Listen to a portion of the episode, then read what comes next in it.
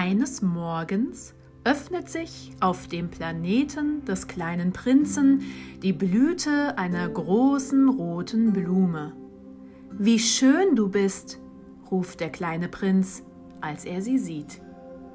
So eine schöne Blume gab es auf dem Planeten des kleinen Prinzen noch nie. Schnell werden der kleine Prinz und die schöne Blume Freunde. Ein bisschen schwierig ist sie zwar schon. Jeden Morgen möchte sie zum Frühstück mit frischem Wasser gegossen werden.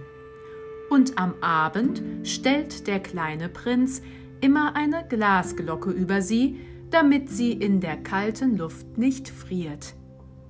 Das alles macht der kleine Prinz gerne für die Blume, denn er liebt sie über alles.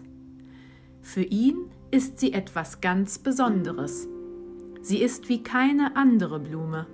Sie ist seine Blume.